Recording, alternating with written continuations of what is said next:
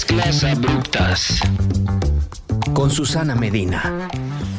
Bienvenidos a un episodio más de Mezclas Abruptas, este podcast en construcción creado por mí, Susana Medina. Hoy tengo un episodio muy especial, voy a ir directo al grano y es especial porque estoy nerviosa, porque voy a entrevistar a un amigo y es bien raro entrevistar a tus amigos. Y ustedes dicen, ah, yo qué, hay otro podcast donde invitan a su amigo, porque la verdad es que este amigo en particular hizo algo extraordinario y por eso está aquí en Mezclas Abruptas. Acaba de cruzar nadando el Canal de la Mancha. Aplausos, aplausos, Fucho. ¿Cómo te digo todo el episodio? ¿Fucho o Diego? Como te sientas más cómoda, Fucho, ¿está bien? Fucho está chido. Sí, sí, sí. Sí. O sea, yo sé que tú no eres un atleta de alto rendimiento que solo se dedica a, hacer deportes. Sé que siempre has hecho cosas. Has hecho triatlones y así, eres como siempre, siempre has sido este bicho extraño super fit. Pues no sé, ahorita que acabas de hacer este gran reto, eh, cuéntanos primero a qué te dedicas, cuál es tu trabajo. Mi trabajo Ajá. de lunes a viernes, y a veces un poquito más, es eh, en el área de seguridad, salud y medio ambiente, en una empresa que, que se llama DuPont. Ajá. Y ahorita generalmente es que evitar que las personas se lastimen en, la- en la- pues, las, en las plantas, en la oficina, etcétera. O sea, Tú eres ingeniero, ¿no? ingeniero mecánico, sí. Ingeniero mecánico. Ok. ¿Y cómo le hiciste para ser Godín y al mismo tiempo superhombre y cruzar el canal de la Mancha? Pu- Pues es parte del, del balance, siento que todos necesitamos en esta vida. Ajá. Y todo comenzó, o sea, en mi, en mi vida Godín, por el tráfico. O sea, yo ubicas perfecto la zona. Casa de mis papás, donde yo vivía, es Vía y Periférico, ahí en el sur. Y empecé a trabajar a Campo Blanco, en Homero 206. Ok. Entonces, el tráfico, la verdad es que era muy pesado.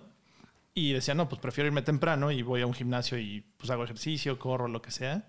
Ujú. Y pues me evito, ¿no? De, de las horas de tráfico y del coche que pues no me, no me fascinan. Ajá. E- En la mañana hacía media hora de, de allá a Polanco. Y luego en la tarde, pues como llegaba temprano, o sea, empezaba a entrenar a las 6 y luego pues a ya, las, ok, lo hacías en la tarde. No, a las 6 de la mañana empezaba a entrenar. Ah. Y luego a las 8 de la mañana empezaba a trabajar, entonces llegaba temprano. Y a las 5 yo sí les decía, bueno, con su permiso, nos vamos a, a casa. Y entonces a las 5 no era una hora tan grave como las 6, por ejemplo, que ya es pues, más pesado. Pues ya llegaba más temprano a mi casa y podía hacer otras cosas. Bueno, ahorita me vas a explicar un poquito cómo le hacías para integrar la parte del entrenamiento de cruzar el canal de la Mancha y ser, eh, ser super godín y super hombre al mismo tiempo, ¿ok? Pero lo primero que creo que me tienes que platicar es, ¿por qué dijiste, órale, me voy a echar este reto de, de cruzar el canal de la Mancha? Pues por, por muchas cosas. Una es, siento que tengo una relación muy especial con el mar desde chiquito. O sea, podía estar horas y horas y me revolcaba la, la ola y regresaba y así. Y otra es que de las cosas que más he disfrutado en mi vida es nadar en aguas abiertas. Ok, Empecé con un cruce que va de Cancún a Isla Mujeres, que justo mi primera parte, mi primera experiencia fue al revés, fue de Isla Mujeres a Cancún y hubo una corriente pesadísima. Acaba siendo cinco horas y media. Ok. Y aparte fue como la novatada hacia aguas abiertas, porque ni siquiera me había puesto bien vaselina en todos lados donde me tenía que poner, este bloqueador atrás de las rodillas, por ejemplo, que eso... Ok. Entonces, pero, o sea, lo, lo sufres en el momento, pero sí lo disfruté y cuando terminé dije, wow, quiero hacer esto mucho más, ¿no? Y pues sí, las primeras dos horas vas viendo peces, mantarrayas, tortugas. Ya las segundas horas ya empiezas a pensar qué estoy haciendo aquí, ya quiero llegar, etcétera, ¿no? Pero pues te digo, es parte del aprendizaje y esa fue la novatada y pues de ahí dije, vamos a seguirnos con esto.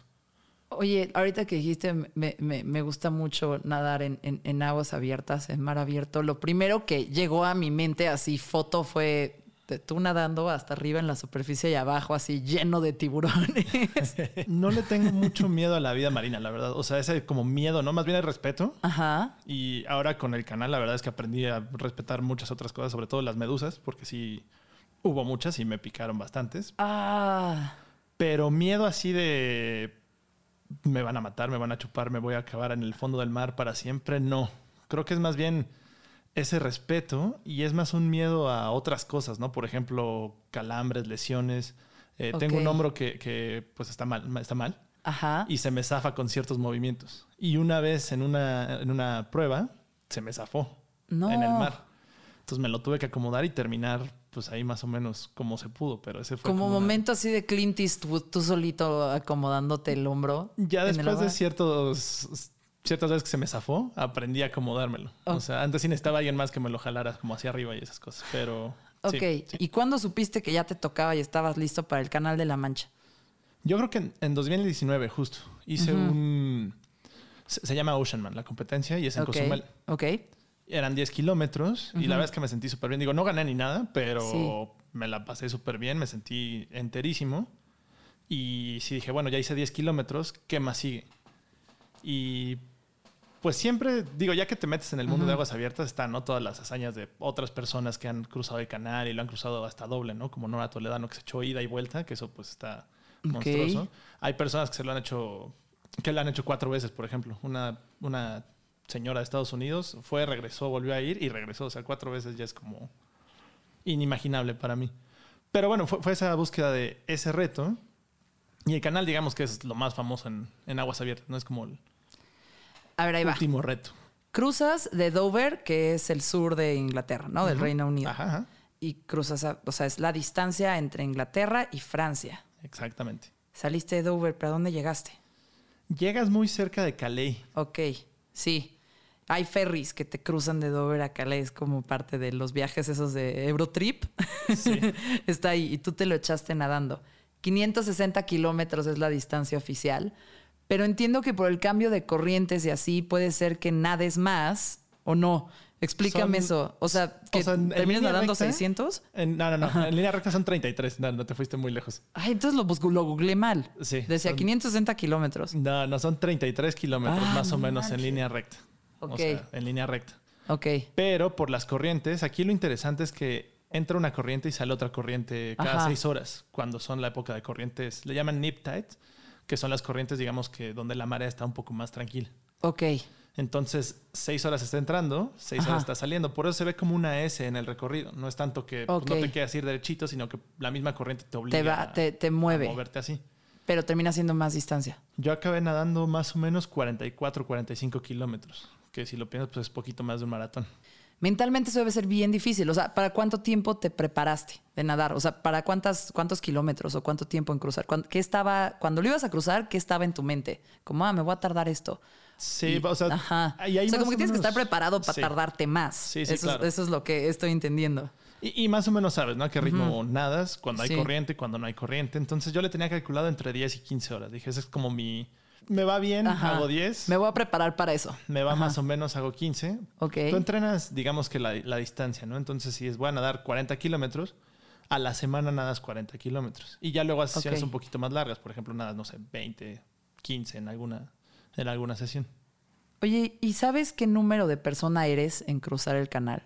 Así en, en- ah, tantas personas han cruzado el canal en la historia. No, la verdad es que exactamente no. Ajá. Sé que hasta el año pasado, en, en solitario, o sea, solo, solo, había nadado alrededor de 2000, 2000 y cachito. Entonces, por ahí estoy en ese, en ese número de mexicanos y está un poquito más fácil. Mexicanos y mexicanas, ¿eh? porque tengo que reconocer que las mexicanas son muy entronas para el, para el canal. Y te digo, o sea, la, la- de hecho, la única persona mexicana que lo ha hecho ida y vuelta es Nora Toledano. Ok. Entonces, eso pues ya es, te habla un poco de cómo es la disciplina en cuanto a inclusiva, ¿no? Sí. Y soy el mexicano número 39 Ok. en cruzarlo. De acuerdo a los registros que están ahí en la... Dentro de ese, o sea, esta es una cosa que, que- que a veces la gente dice, ay, no, pues no fue el primero o no ha sido el más rápido. Y es como, ahí va con toda grosería, pero cabrón, ¿sabes lo que toma estar ahí y cruzar el canal y no morir? Sí, y eso es un gran reto personal. El solo haber cruzado es lo que importa y no importa tanto el tiempo ni en qué lugar de la tabla estás, ¿no? Exactamente. O sea, yo ju- justo es a lo que mi mente iba, ¿no? O sea, lo voy a cruzar y lo que platicamos hace ratito. No sé si sean 10 o 15 horas o 20, ¿no? Ya en, en algún momento estando ahí en el canal, Dijiste, chance se va a 20. chance y me voy a 20, pero fue más un error de cálculo que otra cosa, ¿no? Entre la traducción y la tripulación y eso. Pero pues sí dije, bueno, vete por, por pe- periodos pequeños, ¿no? O sea, llega Ajá. a que pase la noche. Y ya que pasa la noche, bueno, llega a 10 horas. Y Ok. ya llegando a 10 horas, pues ve cómo te vas sintiendo. Y así fue como, pues mentalmente lo fui superando. Órale, y de repente, amigos delfines, llévenme a la orilla. No, me tocó ver dos serpientes marinas. Ok. eh, como 50 o 60 medusas, que te digo que de esas sentí siete piquetes, pero pues probablemente fueron, fueron más. Ok. Y una, una foca, pero esa no la vi yo. Salió del otro lado de la lancha, entonces yo no la, yo no la vi. Pero Oye. sí hay fotos de la, de la foquita. Mm, Y cuando te, te- te quemaron las medusas, te, detu- te detuviste? ¿Te pusieron algo o seguiste así? No, ahí más bien sigues. Ajá. Y la verdad es que la primera hora y media fue. Yo me sentía súper bien. Sentía que iba a muy buen paso. De hecho, en el reloj vi y dije, no, pues voy Sí. de lujo. Y fue cuando tuve la primera pausa para, para hidratarme y, y echarme mi gel. Ok, esa iba a ser una de mis preguntas. Porque tú ves a los corredores de los maratones que se paran, muerden algo, se toman agua y siguen. Pero los nadadores en el canal, ¿cómo le hacen en lo que no pueden, no pueden estar nadando y, e hidratándose y comiendo? Flotas, haces tu, tu patada de ranita porque no te puedes agarrar de nada. Eso es motivo de descalificación. Si te sujetas de cualquier cosa, te sacan. Madres. Entonces tienes que flotar. Oye, ¿hiciste pipí popó en el mar? Solo pipí. ¿O no me dieron ganas? Es una muy buena pregunta. Sí, sí. Y de hecho antes no podía hacer pipí mientras nadaba. O sea, me tenía que parar a hacer pipí. Ok. Ya con los entrenamientos largos, pues desarrollé esa habilidad, ¿no? De pues ir Nadar y hacer pipí. pues sí, de- dejar fluir todo. Como otra criatura del mar. Exactamente, exactamente. Y, y afortunadamente nunca me han dado ganas, bueno, pues no sé, de, de- de ir a Popo. Ajá. mar. Digo, supongo que ahí nada más sería bajarme el traje. y- defecar en el océano. Ajá. Del 2. Del- hacer del 2 en el océano. Ajá. A ver, a ver, a ver. Entonces me estabas diciendo, te pican las. Solo te habías parado a comer el gel, eh, no Sí. puedes tocar nada, entonces Nada. te lo echan ahí al agua así de que. Con, con un- Ajá. una especie de... No es caña, es un palito que tiene un vaso al final. Ok. Desde la, desde la embarcación te Ajá. pasan tu... Pues llevaba un termo y un gel. Ok, ok, Entonces el gel iba como pegado con un diurex, lo arrancabas y así ya más fácil me lo comía y tomaba de mi, de mi hidratación, que era el termo. Ahí en esa primera hora y media, Ajá. este, me dicen, llevas cuatro kilómetros. Y yo en mis cuentas, pues llevaba como cinco, cinco y medio. Entonces Ok. dije, bueno, si llevo cuatro kilómetros en hora y media, sí voy a estar aquí 20 horas. Y fue, te digo, un, un error de conversión porque, pues, a, a mi equipo le dijeron en millas, pero lo hicieron en millas terrestres y, y son millas náuticas. Ok. Entonces era un poquito más si llegaba a los- los cinco kilómetros. Pero de ahí fue cuando yo empecé, pues, mentalmente a caerme un poquito. Es que eso, y aparte fue muy al principio. O sea, ahí sí el equipo que te acompañaba, que, metía de pata, ¿no? Bueno, digo, es, es normal. digo, probablemente a mí también me hubiera pasado en que Sí, estás, sí. estás pensando, pensando en millas. Sí. No eres un marinero nato, o Ajá. sea, un capitán. Entonces, pues bueno, haces la conversión con millas. Ajá. Y luego me dijeron cuántas medusas te, han picado. Ya me habían picado una entrenando en Dover. Ok. Porque en Dover, pues entrenas ahí en la playita y está súper padre. Sí. Pero esa primera hora y media no, yo ni siquiera había visto alguna. Y no me picaron ni nada. Y les dije, no, pues ninguna. Es que hemos pasado como 50. Y dije, oh, oh. Di dos brazadas, te juro, dos brazadas y así las primeras dos en los brazos. Fueron las que más me dolieron además. Entonces, ahí pues entre que llevaba cuatro kilómetros y me empezaron a picar las medusas, dije, no, pues va a estar largo esta, esta onda. Y es cuando te empiezas a, mal viajar, ¿no? Así de, puta, habré entrenado lo suficiente y este, comí lo suficientemente bien, eh, etcétera, ¿no? ¿Qué te hizo como volverte a aprender, así como decir, no, sí, voy bien, volverte a motivar? De repente ya te corrigieron y dijiste, ah, ok, buenas noticias, o, o qué, como, porque me imagino que eso es duro, o sea, ver como ese cálculo y que es el mero principio debe ser complicado, ¿no? De hecho, la, la siguiente hora y media, porque Ajá. las primeras dos paradas fueron cada Ajá. hora y media. Entonces, a la siguiente parada me preguntó el, el observador de la asociación. Estás bien porque le bajaste a tu ritmo. No tiene nada de malo, o sea, vamos bien, no te vamos a sacar ni nada, pero le bajaste a tu ritmo. Yo por salud te tengo que preguntar si estás bien. Y le dije, no, sí, me siento perfecto. Este, me picaron un par de medusas, pero nada más. Y ya mentalmente dije, no, a ver, vuélvete a concentrar. Las medusas pues van a estar aquí, aquí viven y llevan millones de años viviendo. No te quieren picar a propósito, no te van a comer. Entonces, Sí. pues te va a doler unos cinco minutos, pero ya después se te va a pasar. Y pues es parte del precio que tienes que pagar para lograr esto, ¿no? Entonces fue como cuando hice mi paz con las medusas y pues ya hasta incluso las iba medio esquivando y Ajá. pues ya te concentras en otras cosas.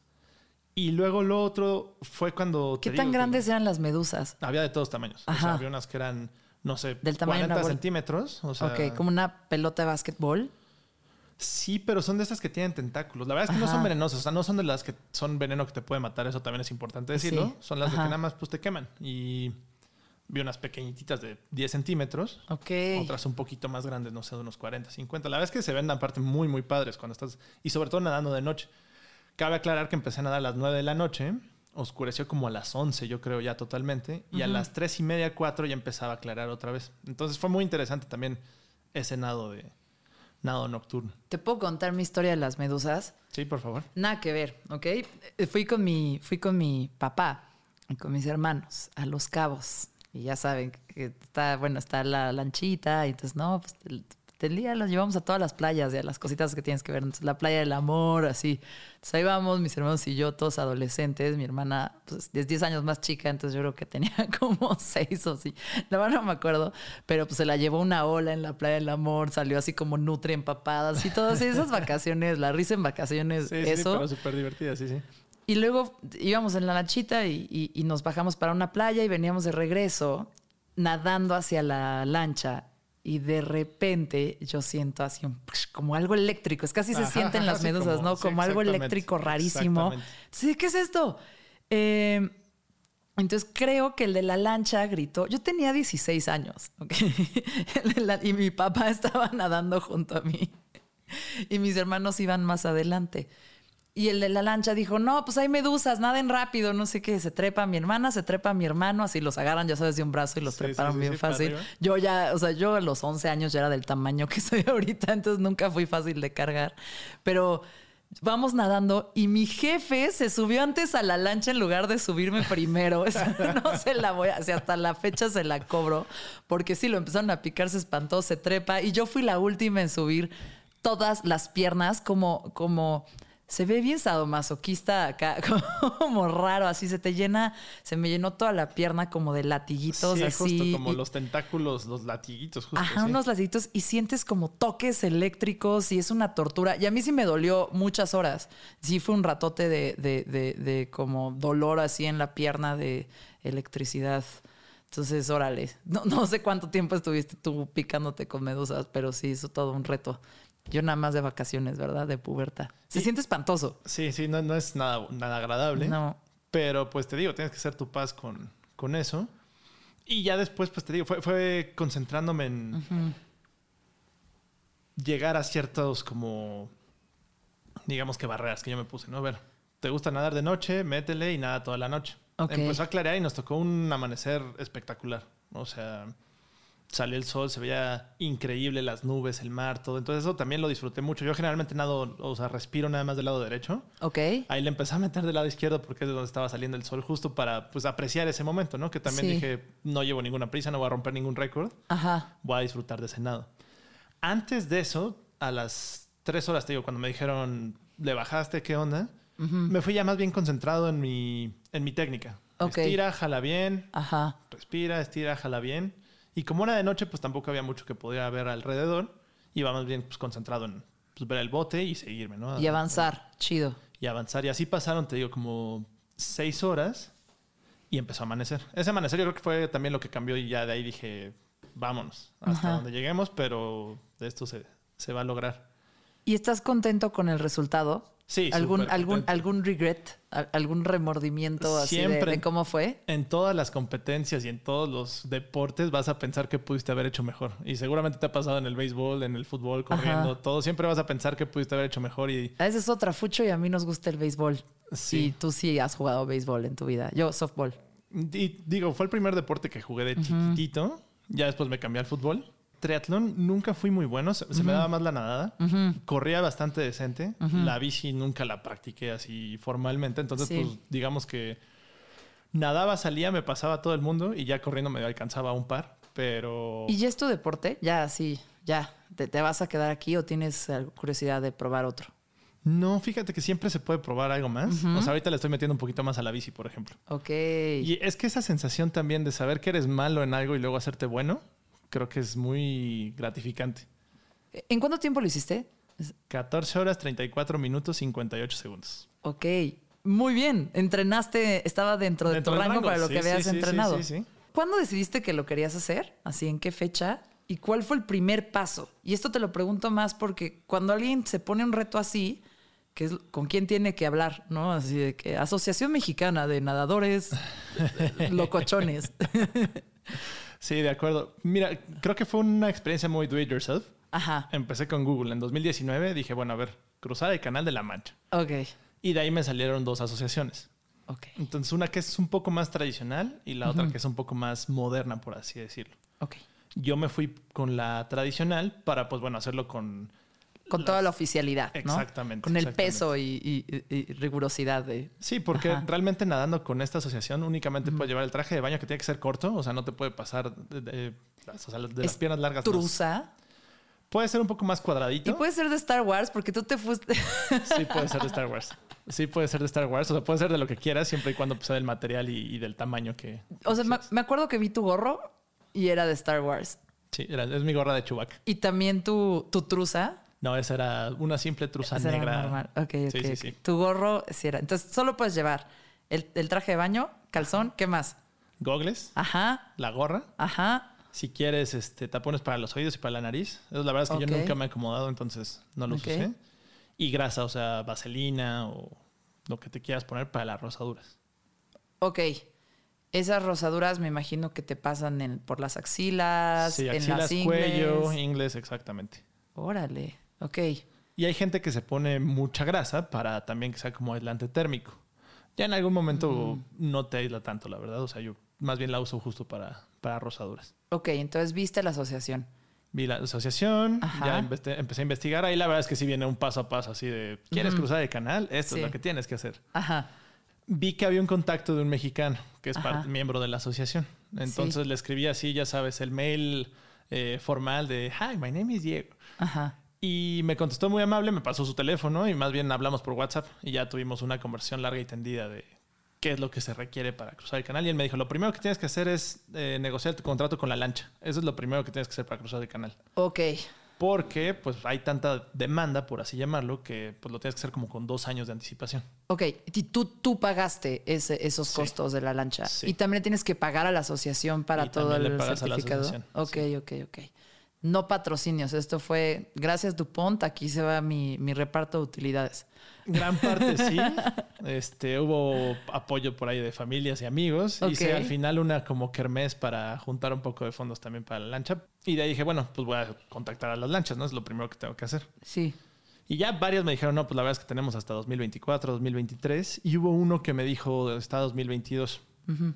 Eh, la ventana es en junio. Ya había tenido una plática también eh, por ahí con, con diferentes personas. Eh, Nora Toledano platicó con quien es mi coach ahora, Ok. que realmente lo conocí nadando aquí en, en donde te decían en Aquí, Polanco. en, la Granada, en, el lago Alberto, ¿no? Eh, sí. En Lago Alberto. Ajá. Ahí con un grupo de nadadores, la verdad, súper amateur, pero que se juntan a las 6 de la mañana o se juntaban antes a, a nadar. Y se hizo un grupo muy, muy padre. Entonces ya también esa era la motivación para despertarme yo a las 6 de la mañana y llegar con mis cuates a nadar. Sí. Eh, de ahí conocí al coach. Y en esa conversación nos dijeron las mejores, eh, la mejor temporada es julio, septiembre, agosto, obviamente, por el, por el tema de la temperatura del agua. Ok. Junio es un poquito más complicado porque es más fría. O sea, las corrientes son parecidas, pero la temperatura es un poco más fría. Ok. Y por ahí leyendo dije, bueno, del frío lo como sea lo puedes entrenar.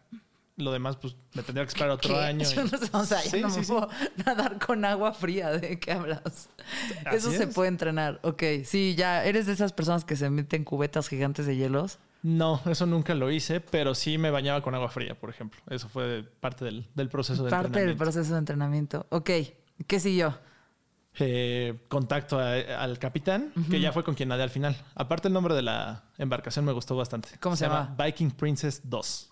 Viking Princess 2. Princesa Vikinga 2. Exactamente. Guau. Entonces, pues crucé con la princesa vikinga 2, con Resh Brickel, que es el capitán, y fue el que me dijo, tengo la ventana del 18 al 30 de junio Ajá. de 2022, que aparte el 26 de junio es mi cumpleaños, entonces el 22 Sí. de junio, entonces dije, Coincidió bueno, con tu cumpleaños. pues, Ajá, ajá, festejamos. El 26 es el, es el de mi hermana, que fue el día que salimos. Ok. Entonces mi hermana festejó su cumpleaños en un mendigo frío saliendo en el bote para que yo cruzara el canal. Tu hermana, qué, qué chida tu hermana. Sí, la verdad es que sí. Justo te iba a preguntar que qué fue lo que dijo tu familia, tu novia, cuando les dijiste, ah, bueno, pues ahora el proyecto Fucho es este. Se emocionaron, me dijeron, pues órale vas. Y yo creo que cuando les cayó el 20 Y fue cuando ah, les órale, va, va, va, va. Sí. Ya, está, pagué, sí, ya sí, pagué sí. el adelanto, porque pagas un adelanto. Ajá. Y ese sí, pase lo que pase, si te enfermas, lo que sea, ya se lo queda el capitán. Uh. El resto lo pagas en cash el día que cruzas. Entonces, eso es parte interesante también del... Y luego del que tema. empieza tu entrenamiento y hablas con un coach específico que te va tomando el tiempo, dirigiendo, te diseñan un entrenamiento o fue así auto, auto, autoentrenamiento. Fue muy do it yourself. O sea, sí tenía ajá. un coach que me mandaba mis eh, sesiones que eran Pero tú te medías kilometraje. todo. Ajá, Ajá. Y yo, yo le metía. Así nos veíamos de vez en cuando para que él me checara pues, técnica y todo, que sí lo alcancé Sí. a corregir. Y la verdad es que sí fue una parte fundamental, ¿no? Del, del éxito. Ajá. Pero también fue muy, muy do it yourself en, lo- en cuanto a que pues me metía a competencias de cierta distancia. Por ejemplo, la primera que dije, bueno, más de 10 kilómetros, fue Tequesquitengo, que fueron 15 kilómetros. Ok. Y ahí empecé a conocer gente que ya había cruzado el canal. Y ellos me contaban, ok, pues vete a entrenar acá, tienes que hacer esto. Habla con este güey. Mi sensei en, en agua fría, por ejemplo, fue una chava que se llama Karina Almanza. Ok, saludos Ella- a Karina Almanza. Saludos. Es triple corona. Ah, La triple corona es Canal de la Mancha, vuelta Ajá. a Nueva York y cruce de Isla de Santa Catalina en, en California. ¿El cruce de dónde a dónde? De Santa Catalina, Santa Catalina, perdón, la isla, Ajá. a pues Punto Malibu por ahí en, en California. Ok, y ella hizo esas tres cosas. Hizo esas tres. Y hay banda que así en- en nada alrededor de Manhattan, ¿no? ¿Qué, Sí, sí, es? sí. Esa es Ok. una de las de, de los nados para la triple corona. ¿Tú quieres ser un triple corona? Sí. Ok, a eso vamos. A eso Es vamos. Entonces la siguiente kermés sí voy. Exacto. A ver, ¿cuánto tiempo dura? O sea, si te dijeron, bueno, pues vas a hacerlo en 2022 y como tú ya nadabas y ya hacías eso, pues ya, ya venías encarrerado, ya habías nadado en aguas abiertas, ya venías todo. Pero, ¿cuál, ¿cómo es esas fases de entrenamiento? O sea, que me- porque yo me estoy imaginando que decían, bueno, primero tienes que nadar en aguas frías a esta temperatura, tantos kilómetros, y tienes que comer así, luego, o sea, ¿qué? Luego tienes que cazar un- una sí. vaquita marina con sus propias manos y ¿qué, qué sigue? Creo ¿Cómo que es el fue- entrenamiento? Ahí fue donde entró el do it yourself, ¿no? Dije, bueno, ya hice Ajá. 10, vamos Ajá. a hacer este, ahora 15. Ok, Tuve un inconveniente, bueno, tuve varios, pero el primero fue que en 2020, esto lo decidí en 2019, 2020 pues viene pandemia, entonces cerraron las Sí. albercas, pues ya me dediqué a correr y a hacer bici, 2021 vuelven a abrir y ahí es donde ya regreso a nadar. ok. Cuando regreso a nadar, regreso con un ritmo mucho más lento del que traía pues en los años previos, cuando nadaba diario aquí en Polanco. Sí. Eh, entonces empiezo a retomar, empiezo ya las estacas, te digo, Ujú. a Tequesquitengo, le empezamos a subir 15 kilómetros, luego vino una de 22 en Acapulco. Ok. Esa también es muy famosa. Y esa empieza a las 3 y media de la mañana. Esa fue mi ¿Y, primera y vez. de dónde a dónde es? Sales como de, de la costera de la orilla del lado derecho, digamos, Ajá. a Puerto Marqués. Ok. Esos son 11 kilómetros. Y luego regresas. Y el agua no es tan fría en Nah, el Acapulco. agua es calientita. Estás como a 29, 28 grados. Ahí al revés, ahí te tienes que hidratar un poco más para precisamente... Ya cuando entra la mañana, el sí. calor, Sí, sí, sí. que no te deshidrates. Pero ¿En cuánto tiempo haces esos 11 kilómetros?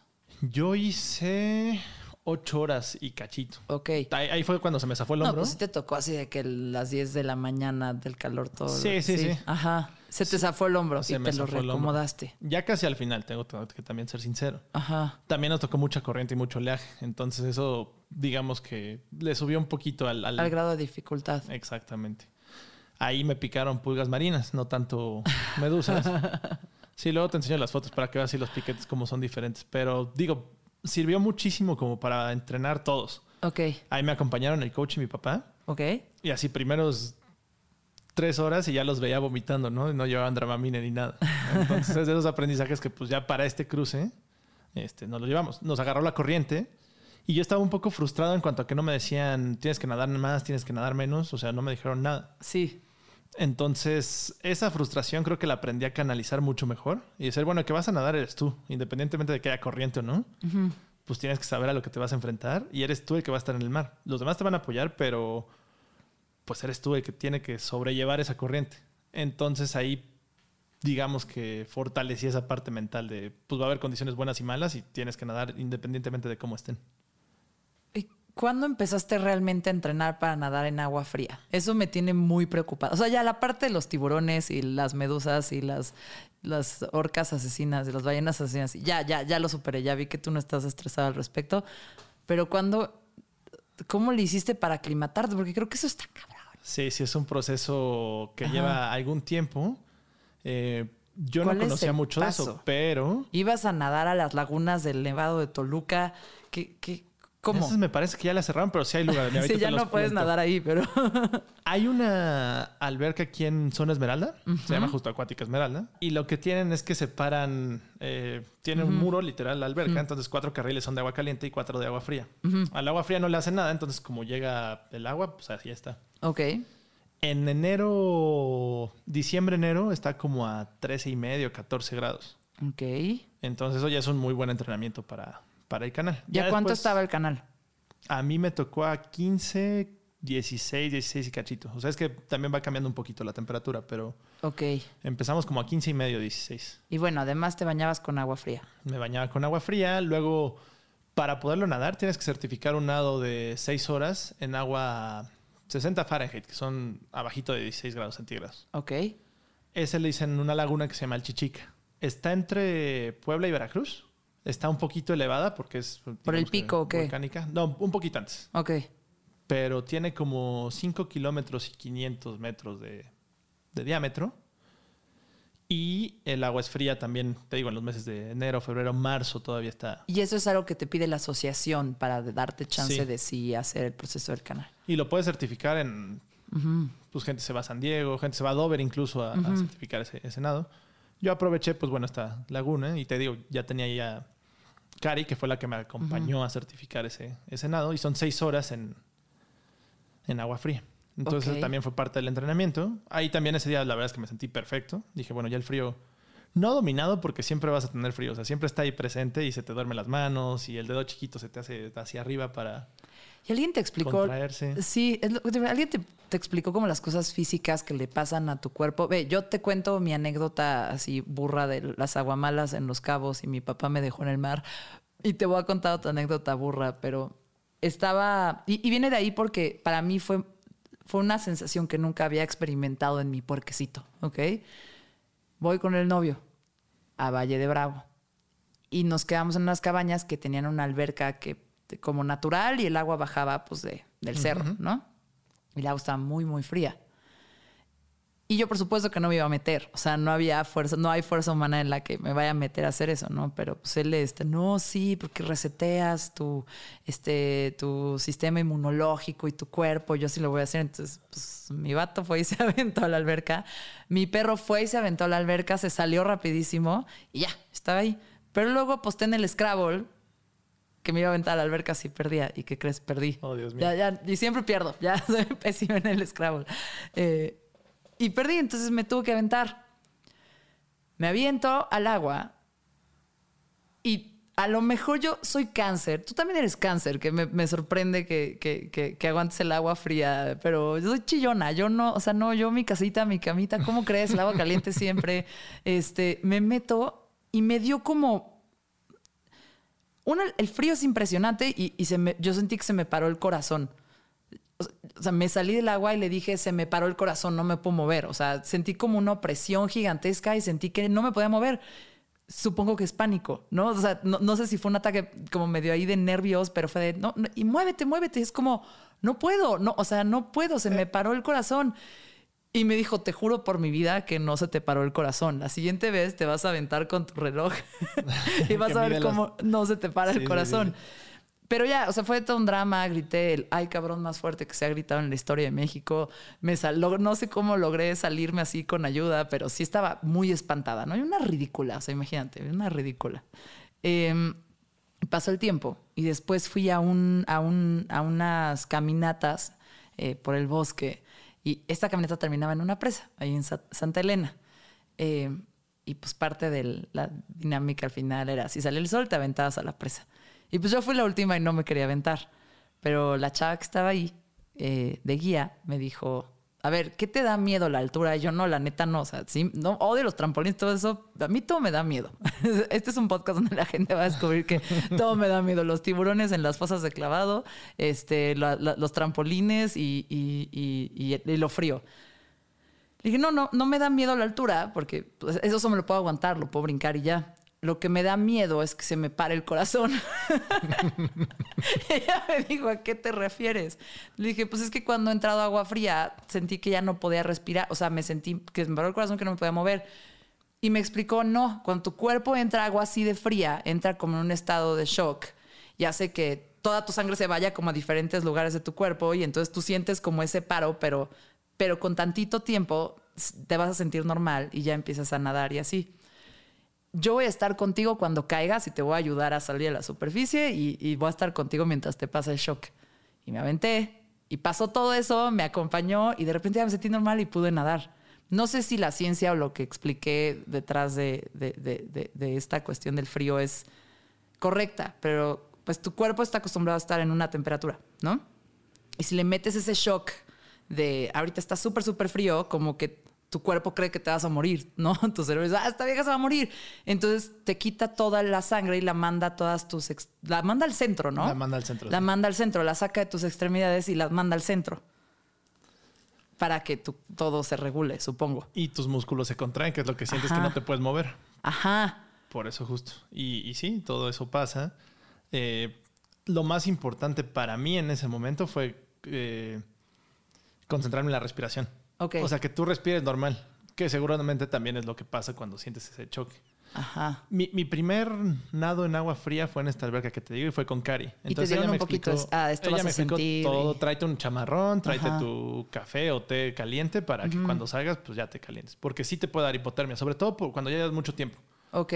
de, de nadar en agua fría. O sea, al principio tal vez sales, te secas y no pasa nada si es un clavado, ¿no? Pero ya Sí. si quieres nadar más tiempo sí te puede dar hipotermia.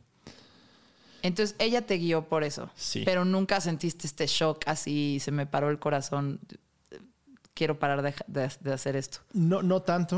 Y creo que fue cuando me di cuenta que sí estaba, digamos que tal vez no hecho, pero mi anatomía me ayudaba a nadar en agua fría, porque no sentí tan feo ese, ese contracción de músculos y no puedo respirar y, y- y me cuesta mucho trabajo. La verdad es que entré y, y lo hice bastante bien. O sea, ella me dijo, nada, mínimo 20 minutos. Acabé nadando una hora ese día. Ok. Y nunca sentí así como pánico. Sí tienes que eh, lidiar con esas sensaciones, ¿no? De, ah, pues sí estoy frío, se me están durmiendo los pies, las manos, pero no me estoy muriendo, ¿no? Como tú decías. Yo juré que, o sea, yo es juré algo que, natural que mi- a lo que me tengo que acostumbrar. juré que era un infarto. Eso pensé, se me está dando un infarto. O sea, ahorita ya así, aquí me voy a quedar. Un día vamos a la alberca fría. No, no, no tengo nada de ganas. Me transmitimos los piecitos. No, llevé un amigo Ajá. que tampoco iba, o sea, él no estaba Sí. entrenado para absolutamente nada. ¿Y qué le pasó? expliqué lo mismo. Y también muy bien, o sea, él dijo, bueno, pues me metí, eh, dolor de cabeza, él sí sintió un poco, eh, tal vez alguna otra cosa por ahí, pero nada, nada Las- grave. la asociación de lo del Canal de la Mancha te pide un mínimo de kilómetros nadados para que cruces el canal.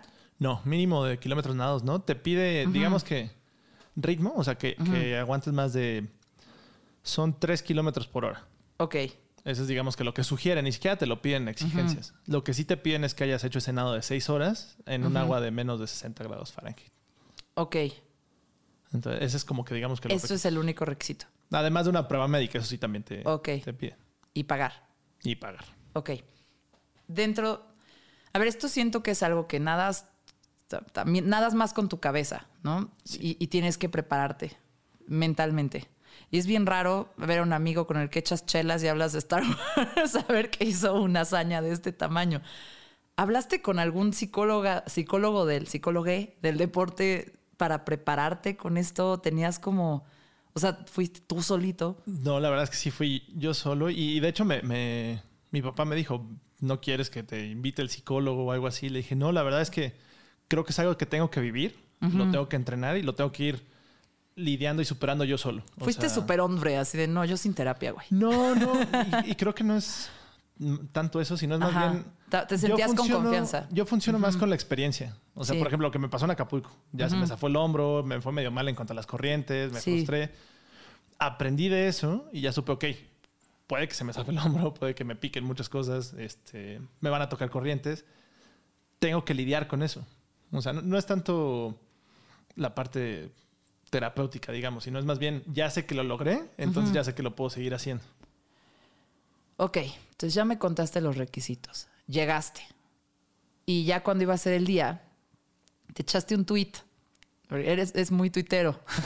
sí, sí, sí me la paso bien en Twitter. Ajá, te echaste un tweet, le avisaste a Mark Hamill, a quien es Luke Skywalker, para quien no lo sepa, de Star Wars, y tú le mandaste un tweet de que era tu cumpleaños y que ibas a cruzar el canal y que Estaba esperando las condiciones para Estabas que esperando las cosas Ajá. correctas y creo que le enseñaste tu gorra de, De Chewbacca, de sí. Chewbacca con la que ibas a cruzar.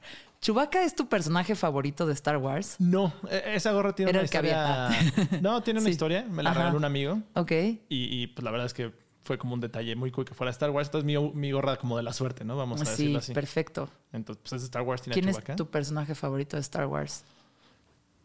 Es una excelente pregunta. Ujú. Mezclas abruptas. Cambiamos de Canal Sí, de la Mancha a Star Wars. Me iría por Obi-Wan. O sea. ¿Obi-Wan? Sí. ¿Te gustó la serie? La verdad es que sí, la disfruté. O sea, Ay. sé que no, no fue lo mejor que ha hecho Disney en esta nueva etapa, pero. Se creo agradece que, haya más pena. Star Wars. Ajá, creo que hay cosas que momentos muy lindos. Sí. Luego, yo quiero dedicarle todo un episodio a la furia que siento contra esa serie y al mismo tiempo las cosas que creo que son bien valiosas. O sea, para mí el I am not your failure, Obi-Wan. Eso está. Eso fue, eso, eso estuvo muy cabrón. Y, y también cuando ves cómo arman a Darth Vader y le ponen todo. O sea, como que esas cosas estuvieron muy, muy valiosas. Mucho eye candy, eh, ¿no? Sí, sí, exactamente, exactamente. Pero Creo que lo sí. escribiste perfecto. Está plagado de errores Star Warsianos y de guion general, conceptos generales. Pero, a ver, ¿pero qué? ¿Sí te gustó? Sí, y es justo eso. Si me preguntas qué hubieras preferido, que existiera, que no existiera, 100%. Que existiera. Es- sí. Y me pasa lo mismo con, con por ejemplo, las precuelas. O sea, Darth Maul también se me hace un, un personaje muy interesante. Que hubiera preferido que existiera y que no nada más nos quedáramos con la primera trilogía. ¿no? Pero viste Clone Wars Sí, claro, por supuesto. y Rebels. Sí. Yo siento que sí aprovechan. Es que no quiero Sí, hacer lo- spoilers, pero el personaje de Darth Maul Lo, lo extienden mucho más, lo desarrollan Ajá, mucho lo más. desarrollan y es, y es muy interesante y es muy poderoso y se va. A mí me encanta. Mi favorita es Ahsoka Tano. Yo soy muy, muy ¿Sí? Ahsoka Tano. Sí, sí, sí. Y, y Clone Wars te gustó bastante. Mm, O sea, lloro con Clone Wars y acá estoy, estoy viendo Rebels. es- Voy terminando la segunda. Eh, lloré muchísimo. Rebels este es fin de duro. Sí, la verdad es que lo- ahí lo hicieron muy bien. Oigan, pues chic, chic. mezclas abruptas. Le escribes a Luke Skywalker, Mar- eh, Mark Hamill. Voy a cruzar el canal. Estoy esperando las condiciones correctas. Y te contestó. ¿Qué te contestó? Super long shot. Y me Ajá. puso For Diego, Ajá. un pastelito de cumpleaños Sí. y un GIF. Ajá. Y que era el GIF. Es él. Ajá. Y, y abajo dice la leyenda: The Force is strong in this one. que la fuerza está presente contigo. Es fuerte Sí. contigo. Sí, sí, sí. Ahí va la pregunta realmente. Porque esa era la anécdota. Ajá. ¿No? Te contestó Luke Skywalker que la fuerza, the strong is, the, the force is strong with this one. ¿Sientes que la fuerza te abandonó en algún momento mientras cruzabas el canal? No, al ¿Sientes que contrario. tenías la, la fuerza con, de tu lado? ¿Sí? En ese momento, y te acuerdas justo de eso, ¿no? O sea, ay, me contestó Mark Hamill. O sea, vas pensando en cosas que te motiven, ¿no? Entonces es Ok. como. Sí, y, y de hecho, antes de eso, antes de eso, y, y es dato curioso también, seguro ubicas de, de Rogue One, esta parte Claro. de The Force is with, is with me Ah, and I'm with, and I'm with the Force. Ajá. I'm, one- eso I'm también- one with the force, the force is with me. I'm one with the force, the force is... Ok, ok. Eso luego yo me lo voy diciendo cuando nado. Ok. Es como parte de la, de la motivación también de... Ahí te va una pregunta. ¿Tú eres, fuiste educado católico? Sí. ¿Rezabas y esas cosas? ¿Rezas? No, No, sé. soy nada católico ¿No? Ok. y nada astrológico tampoco. Ajá. O sea, ahora que me mencionabas cáncer y así, Sí. nada de eso. Digo, respeto Ok. con, con- Viene un episodio bien chido que se va a llamar Astrología para FIFAs y creo que te va a gustar. Lo, lo voy a sí, escuchar. sí, sí. pero- Eh, pero, ok, ahí va. Eh, a mí me educaron muy, muy católica, ¿no? Eh, no mis papás, la escuela a la que fui. Ajá. Eh, y sí, hasta la fecha de repente me subo a un avión y me persino por, por miedo y por hábito, pero también como un poco por la energía que generas de como sí. depositarte en algo y como tener un poquito de paz y pero algo que está bien cabrón de Star Wars para los que somos muy fans es que de repente esta especie de mantras que dicen en la serie sí te ayuda a traer como un, o sea, si las repites. Yo tengo una cosa, se van a burlar muchísimo de mí, pero pues a mí me dan miedo muchas cosas. de nuevo, lo cuento. Eh, y, y fui, a, fui, a, fui a una tirolesa que, de- que también en los, bueno, en La Paz, en Baja, no, en La Paz, no, en, en Baja por Ajá. Ensenada. Y son cinco tirolesas seguidas. eh, y pues sí, o sea, la primera creo que dura más de un kilómetro. y, pues, está impresionante. O sea, a lo mejor tú dices, ah, pinche Susana, no, no, X. Pero a mí sí me dio, o sea, yo dije, ah, pues sí, si es para turistas, obvio me la echo. Ya cuando estaba arriba y vi la distancia y dije, no, ¿qué hago aquí? O sea, ya estoy aquí, lo voy a hacer, lo voy a hacer, sé que voy a saltar, lo voy a hacer, pero sí empecé, a mí me dan, me da la ansiedad en las manos, me empiezan a dar como cosquillas en las manos cuando me pongo muy, cuando me da mucha ansiedad, me pongo así y también en las palmas de los pies. Yo así de, no mames, ¿qué voy a hacer? Y de nuevo el vato, mi novio, dice, piensa en lo que haría Sokatano. Porque es mi máximo. Y, yo, y, y, ¿sabes cuál fue mi mantra? Ni siquiera fue I'm one with the force, the force is with me. Fue Azokatano, Azokatano, Azokatano. y dije Azokatano, Azokatano, Azokatano mientras salté. Y se logró. Ajá. Entonces, gracias, George Lucas, supongo. Y supongo que también tiene mucho poder en, tu mente, lo que dices, ¿no? O sea, a mí también me, me pues, bueno, crecí catoliquísimo. Ya después, pues bueno, te das cuenta de que las cosas no son como te las platicaron ahí, pero, eh, por ejemplo, uno de los, creo que, retos más difíciles de este proceso fue que a mi mamá en 2020, octubre, le da un derrame. Ok. Y estuvo muy cerquita de no contarlo. Ok. Ahorita, afortunadamente, pues bueno, se está recuperando y todo. Pero lo cuento porque justo cuando la vi la primera vez en el hospital, recién operada, sí fue un choque así de wow. O sea, todo para abajo, ¿no? Ajá. Y dije, ¿qué hago? Ella sí es muy católica. Entonces, pues digo, yo en mi forma de pensar y todo, pues vamos a rezar con ella. O sea, tal vez a mí y en mis creencias no me funcione, pero a ella probablemente le genere algo que, ayude a... Ajá. A, como generar una energía, pues invocar como una especie de... Exacto, al menos que en su cerebro se... Paz. Sí, y, se generan esas reacciones químicas, ¿no? Tal vez. Entonces, pues ya me puse a rezar. Después me enteré que... En, el hospital cuando ya estaba empezando a agarrar la onda, cantaba los Beatles. Tampoco soy muy fan de los Beatles, pero ella sí. Entonces, eso también me dio como mucha ternura y no sabía qué tan fan de los Beatles era ella. Y que sabía las canciones y todo. Entonces, es como estas cosas de cómo funciona el cerebro que también debe ser muy, muy interesante. Pero sí, así fue ese, ese episodio. Pues, y esa, ese reto, además. Órale. Y, o sea, volviendo un poquito a ese tema como que pasó eso en específico para que descubrieras muchas cosas de, tu mamá. Sí. Como la parte de los Beatles, otras, un acercamiento ahí. Sí, de acuerdo. Y, fue también agregarle otro reto, ¿no? A lo que platicábamos al principio de, ok, trabajas, entrenas. Eh, y ahora, pues bueno, tienes que cuidar a tu mamá, ¿no? Y, también creo que nos ayudó como familia a juntarnos mucho más y a saber qué parte de apoyo puedes tener, ¿no? Y, qué tanto puedes depender mucho de la familia y, qué fuerte puede ser ese vínculo. Y Por ejemplo, con mi hermana, mi papá, o sea, la libramos entre los tres y mucho apoyo también de otras personas, ¿no? Pero entre los tres fue como el, núcleo y salió adelante, ¿no? Y salió adelante tanto mi mamá como el canal, como muchas otras cosas. Digo, no me corrieron, que quiere decir que al menos el trabajo salió. Sí, sí, sí. Y, fue como ese balance, ¿no? De, ok, no todo puede ser trabajo, no, puede, no todo puede ser deporte. Eh, hay que tener esa dedicación con la familia también para, pues bueno, cuando vengan los momentos difíciles, saber que estamos ahí para. Oye, ¿y tú crees que. Qué bonito aprendizaje. ¿Tú crees que esa fuerza nuclear familiar que encontraste también te dio the force para este reto mientras nadabas? Ahí te va mi pregunta, porque una es está increíble que me cuentes que decías el mantra, ¿no? De, sí, sí, claro, with the force, the force is with me. Y una de mis preguntas era, ¿qué pensabas o qué intentabas pensar mientras estabas nadando? ¿Qué ideas pasaban por tu cabeza? Eh, y si en algún momento bueno, en muchas meditaciones de repente repite, soy el amor de mi mamá, soy el amor de tal, soy el amor de, ¿no? No sé, o sea, yo estoy yendo a, mis recursos de, la angustia, la ansiedad y cómo me han enseñado a meditar, pero, pero, pero en algún momento invocabas algo así que tuviera que ver con tu familia. Pues más bien era justo eso, o sea, pensar qué tan orgulloso iba a estar mi mamá si lo completaba. O sea, mi papá, Andy, mi novia, mi hermana van aquí en la lancha, le está echando un buen de ganas. Eso pues te motiva, o sea, quieres seguir ahí, dar lo mejor de ti para que pues ellos también estén orgullosos y contentos. Entonces eso, eso creo que vale mucho la pena.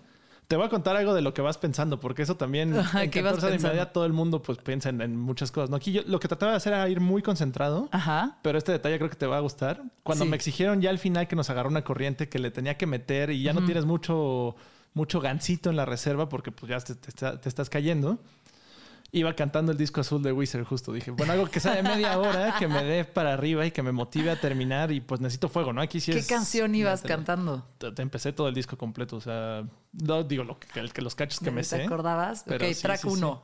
exacto. Sí. Y, y ese sí me lo sé casi completo. Entonces, pues ese también me llevó bastante ¿Qué? lejos ahí para, para el final cerrar muy bien. Estoy viendo qué canciones vienen en el Blue Album de Weezer. Hable con, abre con My Name is Jonas. My entonces name is Jonas. gran- No one else. The world has turned and left me here. esa, esa fue Buddy Holly, que es como la más famosa de Weezer. Sí, sí, sí. Sí, podríamos decir. Island in the Sun, yo creo que la vemos Island más. in the Sun. pero, pero Body Holly también es de las más famosas. Sí. Eh, Undone, The Sweater Song, Surf Was America. Esa es mi favorita, Say It. Ain't So, Sí, también. también es de las famosas. Uy, In the Garage, Holiday, Only in Dreams. Solo cantando. no ibas cantando otra cosa. Sí, de repente cantas otras cosas, pero ya en ese final, justo cuando me pedían, tienes que darle un poquito más porque si no la corriente te va a llevar a otro lado y vamos a estar cuatro horas más aquí. Dije, bueno, pues es media hora, vamos a meterle. Ah, porque ahí ya me estaba parando cada media hora. ¿Te acuerdas que empezamos cada hora y media? Fue bajando a cada hora, cada 45 minutos y al final cada media hora. Y te dijeron, no, ya rey. ¿Porque es necesario o pasó así porque no, tú ya es necesitabas? para que ajá, tu cuerpo te va pidiendo cada vez más. ¿Y tú te parabas cuando tú querías o ellos te decían es momento de...? Ellos me decían, porque Ok. generalmente yo ya no me quería concentrar en cuánto llevaba. Entonces veía ahí que me echaban pues un chiflido o, o la luz Ajá. o algo y ahí Ajá. ya decían, ya, ya pasaron. Ok, va. Esta pregunta no la hice al principio, pero medio me contaste. Vas con una lancha eh, que te va acompañando, no puedes tocar la lancha, No. tienes que estar en el agua todo ese tiempo. Te pasan tu, bueno, tus gelecitos, tu agua, eh, pero ¿quién más va en la lancha? ¿Quién es? Iba tu familia, ya los mencionaste, y iba alguien como de entrenamiento. Va- van los dos, o sea, el capitán y su crew, que es otra persona, y un miembro de la asociación que es el que certifica el nado, o sea, el que va viendo que no hagas trampa. Y el doctor, No, no, hay doctor, o sea, no tienes que llevar doctor. Sí. Iba, o sea, de mi familia iba mi hermana, mi papá, mi novia. Mi papá era parte como del staff. ¿Y qué hacían mientras? coach. ¿Echar así como stouts y porters para el frío? No llevaban alcohol, se echaban más bien, pues, sus agüitas, juguitos, sandwichines y, y demás. ok. De repente una siesta así que otra, porque pues, sí fueron 14 horas de noche. Entonces, pues yo como se iba nadando, pero ellos, yo creo que fue un poco más duro y difícil. Dicen que se les pasó también rápido, pero bueno, ahí ya habrá que ver. Ahí va la pregunta más burra, pero ahorita lo pensé. Llegaste a Francia y te piden tu pasaporte. ¿En qué momento ya llegas al agua? ¿En qué, ¿Cómo pasa eso? Es una gran pregunta, no es, no es tan burra. Faltando, digamos que un kilómetro, te dicen Ajá. tienes 500 metros. En 500 metros la, la embarcación grande ya te deja y hay otra mini lanchita que le dicen dinghy. Ok. Ese dinghy te acompaña a la última parte del recorrido y a los 30 metros también te deja para que tú toques, toques tierra. Ahí no te piden pasaporte, este, no hay bronca. Sí, Llegué y en un grupo de Facebook, que es justo de nadadores del canal, sí. el administrador estaba ahí esperando. O sea, bueno, vio que yo salí y vio que ya venía, entonces me tomó un video y todo. Entonces es un gran, un gran video. luego Es un gran video. Sí, ok, sí, sí. lo vamos a compartir desde, desde las redes sociales de Mezclas Abruptas. Porque si aparte se ve cómo lo va narrando con, en inglés, pero pues con su acento francés. Ajá. Entonces se escucha muy, muy lindo, la verdad. Diego Aragón, a Mexican swimmer. Y, y lo empieza a. Aragón. Mexican swimmer. Así, Eh. exactamente. Eh, llegas, cruzas, Ajá. suena una campana de que ya es oficial tu, tu cruce. Ay, ¿qué? A ver, Sí. ¿qué? O sea, suena la campana. Yo, ¿qué tal mi grito de, de, de groupie?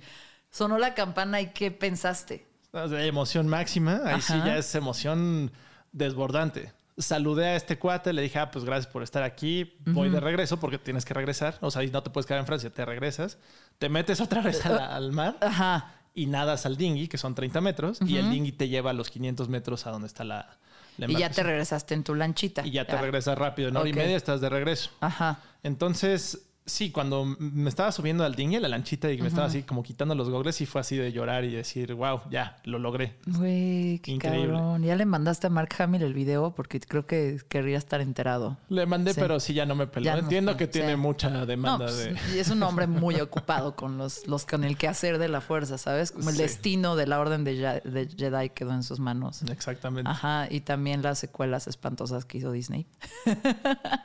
Oye, este, de todo esto, y después que me cuentas como el contexto de tu familia y que también lo estás combinando con el trabajo y que también es una cosa que te va y pues tú te financiaste, y, ¿no? ¿Cuál fue la lección más grande que obtuviste de haber cruzado el canal? Que con sacrificio, voluntad y disciplina puedes lograr lo que sea. Lo que sea. A mí me pasa algo contigo, Fucho, que yo siempre te veo bien alegre, bien entrona la vida, bien encontrando las cosas chistosas y, ¿sabes? Como que siempre he tenido mucha energía. Has tenido mucha energía y eso me ha transmitido como mucha alegría y mucha felicidad. Y como que me cuesta lo pones bien fácil. o sea, trabajo, disciplina, sacrificio. Y ganas, no sé. Y es que también. No sé por qué creo que para ti es fácil hacer eso, porque siempre te veo bien todo contentote y, con una disposición bien chida hacia, hacia las cosas. Ahí te va la flor. Gracias, gracias. No, la verdad es que no sé si sea cómo está armado mi cerebro, o sea, cómo esté yo por dentro o, cómo sea en esa liberación de, químicos y, y esas cosas. Pero lo que sí te puedo decir es que algo que también me reconocieron mucho es que no cambié, digamos, fue de repente, ya, voy a dejar de tomar porque voy a cruzar el canal. No, para nada. O sea, y todavía ya me eché mi cerveza. Y todavía fuimos eh, dos semanas antes. Fuiste a mi fiesta de May the Fourth Be With You. De Star Wars, sí, por ejemplo. Y tomamos unos drinks que se llamaban Grogu. Esos. Estaban duros, ¿eh? sí, unos martinis poderosos. No, a mí también. bastante fuerte. Sí. Fue al primavera, allá en Barcelona. Y pues sí me tomé mis cervezas, digamos que no estaba viendo a gorilas en mis cinco sentidos exactos. Ajá. Pero creo que sí es ese balance, ¿no? Ok, hiciste eso, al día siguiente vete a nadar a la playa para que, pues bueno, saques todo el, el mal. Ajá. Y pues tu cuerpo y tus músculos estén activos. Y creo que es algo que siempre se me ha dado. Eso sí, también tengo esa facilidad de. Hasta para jugar fútbol, ¿no? O sea, salía de fiesta y al día siguiente me despertaba y me iba a jugar. Lo mismo nadando. No quiere decir que esté bien, no quiere decir que sea lo más sano, pero a mí me funciona. Y, y creo que también me ayuda justo a lo que dices, a, tener esa parte de energía y alegría, pues es estar activo. O sea. ¿Qué creías que iba a pasar cuando lo lograras? Y, o sea, expectativa, realidad. ¿Cuál era tu expectativa y la realidad cómo fue? Te juro que fue exactamente como lo, como lo, soñé. o sea, sí, sí, de verdad, todas las condiciones, el amanecer. Quería que, o sea, como parte de mí, quería que fuera de noche, justo para agregarle ese nivel de aventura, ¿no? O sea, ese, me gusta pasar el juego en hard. Ok quería que fuera de noche, quería que me tocaran corrientes. No me encantó la parte de las medusas, pero pues bueno, es parte de lo que creo que es lo que pude haber quitado, pero pasó. Obviamente me hubiera gustado haberlo hecho más rápido, estar más cerca de las 10 horas que de las 15, pero no tengo ningún problema con mi tiempo, la verdad. O sea, la verdad es que sí me siento muy orgulloso de cómo fue, cómo lo viví, la experiencia, todo el trayecto, todo el viaje. Incluso ahorita en el regreso, o sea, sí me han contado varias personas, ¿no? Que te puede dar hasta una mini depresión, ¿no? De que... ¿Y ahora qué sigue? Exacto. O, y ahora ya no estoy nadando, ¿ahora quién soy? ¿Qué hago? y no, me pasa al Dicen revés. que eso le pasa mucho a los Ironman y a los que hacen esas cosas, que después es bueno, ¿y ahora qué reto físico viene? Em? Y creo que a mí al revés, como que me ha motivado a, ok, ahora me tengo que enfocar un poquito más en el trabajo, porque digo, no es que no lo haya descuidado, ¿no? Pero pues sí hay que meterle también a eso, a la familia. Eh, no dejar de nadar, eso sí es algo que no quiero, no quiero dejar. Eh, te digo, me metí un poquito más a la bici ahorita que recién regresé, porque pues tampoco está bien solo nadar y nadar. Eh, tal vez correr un poco, mantenerme físicamente lo mejor que se pueda. Y eso, o sea, yo creo que eso también te motiva a que sigue, ¿no? O sea, lo puedes tomar como para bien. Ok. que sea depresión. ¿Regresaste? Y te, invitaron a, TV Azteca, no sé cuántos lugares a entrevistarte, también a Mezclas Abruptas. Yo creo que porque eres mi amigo conseguí esta entrevista con alguien tan importante. Eh, pero pues bueno, creo que, creo que todo el mundo te lo celebró muchísimo. Eh, para mí fue un shock, o sea, de repente es como, ¿cómo? Con ese güey chochelas, ¿de qué hablas? Va va a cruzar el canal. Pero creo que ya pasando todo esto, pues hay un montón de gente que, que que tiene metas y que tiene sueños y que se pone objetivos, ¿no? Y, de repente a lo mejor puede ser eh, cruzar el canal o hacer una carrera de 10 kilómetros o correr un maratón o puede ser eh, poner su negocio y llegar a estos resultados financieros que se propuso o puede ser bajar de peso o puede ser, no sé, aprender a meditar. Yo qué sé, puede ser cualquier cosa. por cualquier cosa. Eh, y una historia como la tuya ayuda un poquito a entender qué es lo que, lo que pasa por tu mente o lo que tienes que decirte o cómo impulsarte, o, ¿sabes? Para, para lograrlo. Em, por ahí te dije un poquito que cuál fue la gran lección, ¿no? Que no, pues con sacrificio y disciplina y así lo logras. Eh, chance también con un mantra chido de Star Wars. Sí, necesitas esas cosas que te motiven, ¿eh? O sea, sea Star Wars o sea fe, lo que se te ocurra. Y también seguir la bien en el camino, no decir ahora ya no hay chelas, ahora ya no hay esto, ahora es no, o sea, que siga viendo lo que tengo para que, porque si no a la mitad del camino me voy a querer bajar. Sí, claro. En algún momento, camino al canal, dijiste, no, ya, siempre no, se cancela. En algún momento. Creo que no voy a poder, me voy ya. No, físicamente, más bien la cuestión económica. O sea, Cuando pasó lo de mi mamá y Ajá. pues entre mi hermana y yo, enfermeras, medicinas, todo. La verdad es que ahí mi hermana también Ajá. económicamente se super rifó. O sea, eso se lo tengo que reconocer. Pero ahí sí dije, híjole, chance y no sale. O sea, por más que yo le exprima y tenga y quiera, pues no es tanto de mí, no es lo económico. Pero te digo, o sea, sí vas a tener que dejar de hacer ciertas cosas, vas a tener que hacer ciertos sacrificios, pero al final, con ganas y con ese esfuerzo, creo que sí sale.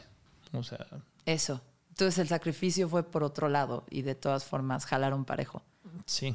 Tuviste un equipo padre. O sea, La verdad el es que equi- sí. lo cruzaste, lo cruzaste en equipo, aunque digan que lo cruzaste solo. Sí, o sea, realmente tú estás solo nadando, pero es algo muy cañón detrás. Y creo que también tengo que reconocer a mi novia ahí porque en el hogar también ella también se súper rifó con muchas de las actividades que pues no podía yo hacer porque tenía que estar nadando dos horas diarias, ¿no? O sea, esas, Sí. esas cosas, pues es un reconocimiento que vale la pena. Oye, pues muchas gracias por venir a Mezclas Abruptas. Muchas gracias a, los que te apoyaron en DuPont también. gracias a la familia eh, Aragón que, que te acompañó. Gracias al Star Wars. eh, y gracias por venir a mi casa a grabar. Gracias aquí, a ti por la invitación, en- Susana Medina. en las inmediaciones cerveceras y, y duponteras y de todo por aquí. Estamos a en la 300 CDMX, metros de, de A distancia. 300 metros de distancia. Qué belleza. Y nunca, y no sabíamos. No sabíamos. Ok. Em, de cierre mezclas abruptas. Te iba a decir que dijeras los tres discos que cambiaron tu vida, porque a ti te gusta mucho el punk y solemos hablar mucho de música desde que nos conocemos. Esa es mi alerta.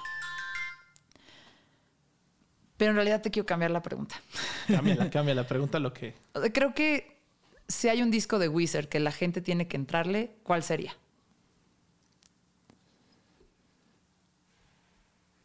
Me parece que el Maladroid.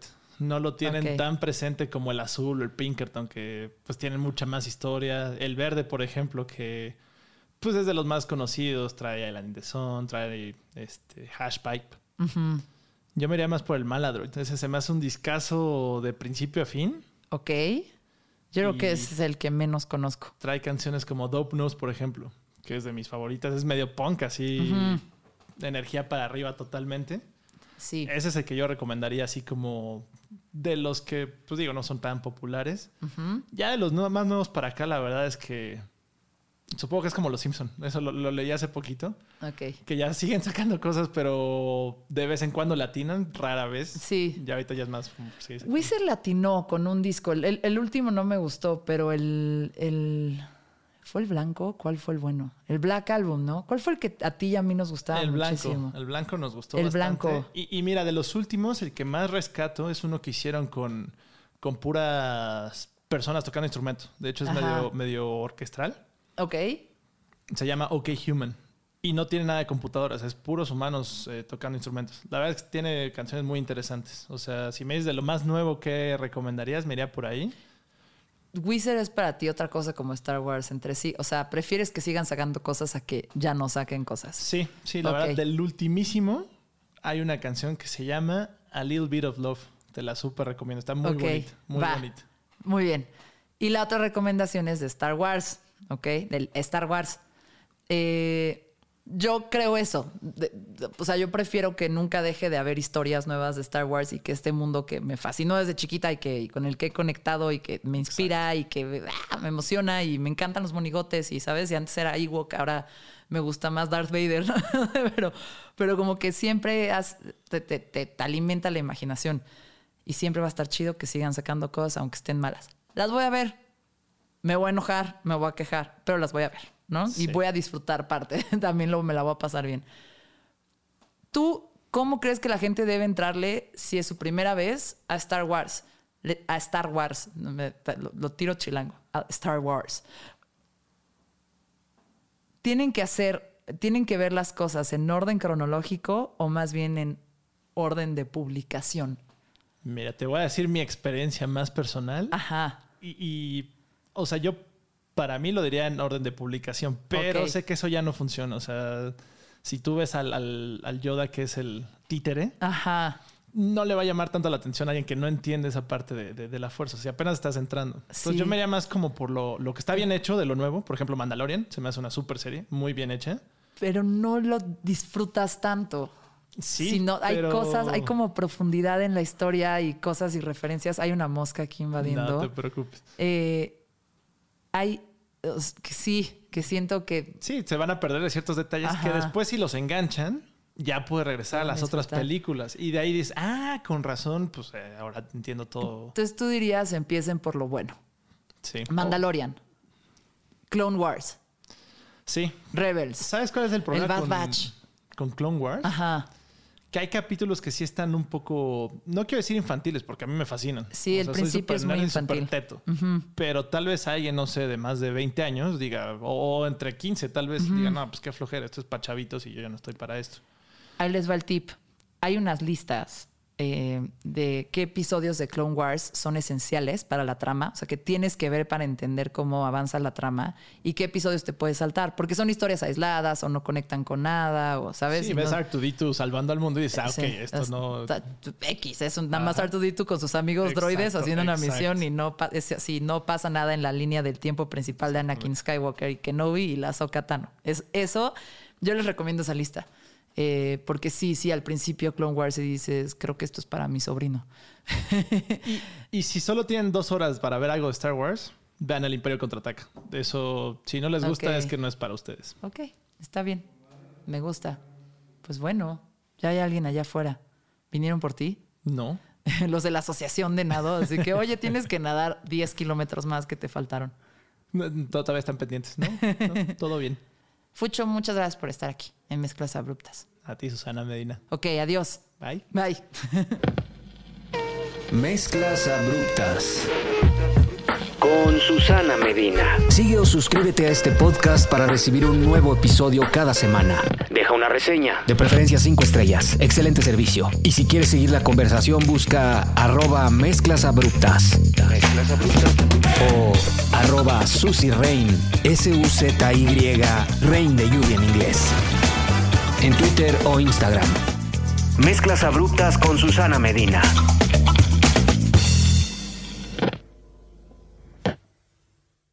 Hola a todos, es Dani Di Giacomo, la voz de Deja el Show. Tu espacio para tener conversaciones no convencionales y salir un poco de lo mismo. Todas las semanas tenemos un episodio nuevo, así que deja de aburrirte mientras manejas, cocinas, limpias o haces ejercicio. No te pierdas Deja el Show en todos los jueves.